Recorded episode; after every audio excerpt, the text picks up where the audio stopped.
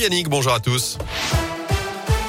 Et la une ce vendredi, les ménages français n'ont pas d'inquiétude à avoir face à la hausse des prix de l'énergie. C'est ce qu'annonce ce matin Bruno Le Maire, le ministre de l'économie, alors que la guerre en Ukraine provoque déjà une flambée des prix du blé, du maïs, du gaz ou encore du pétrole. Emmanuel Macron a annoncé cette nuit un renforcement des sanctions européennes à l'encontre de Moscou, alors que la France va accélérer le déploiement de soldats en Roumanie. Chez nous, des drapeaux de l'Ukraine sur les façades de l'hôtel de ville ont été mis en place hier à Clermont, même chose à Lyon. Près de 200 personnes se sont réunies dans la soirée. Un autre rassemblement est prévu demain à 11h à Saint-Etienne. La communauté ukrainienne se mobilise donc après cette invasion russe lancée hier par Vladimir Poutine. De nouvelles explosions ont été entendues cette nuit à Kiev. La mobilisation générale a été décrétée dans le pays.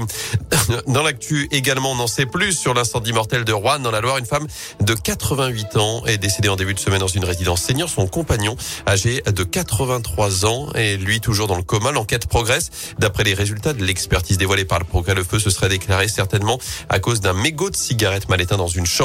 Avis aux amateurs de vin, ce rendez-vous à ne pas rater à Clermont, où l'on voit aujourd'hui de Vinidome. C'est la 30e édition de ce salon. Près de 40 000 visiteurs sont attendus jusqu'à lundi à la Grande Halle d'Auvergne.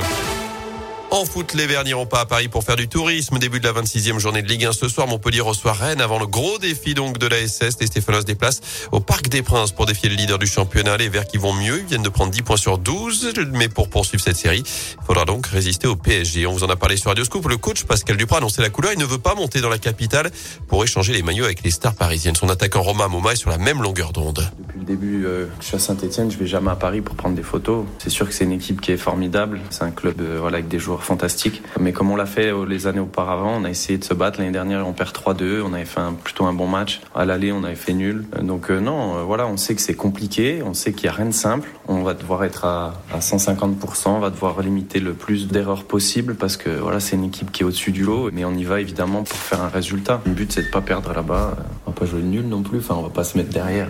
On n'aura pas trop le choix, mais on va jouer avec le cœur et euh, avec la tactique que le coach mettra en place. On se posera pas de questions.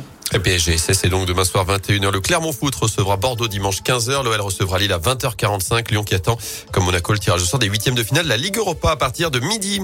Enfin, les Tigres à Fort Boyard, c'est terminé.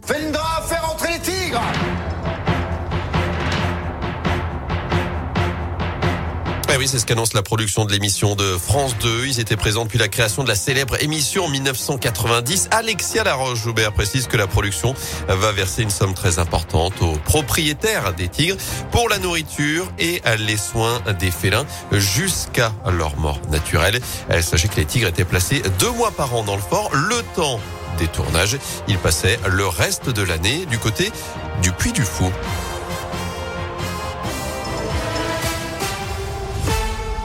Bah.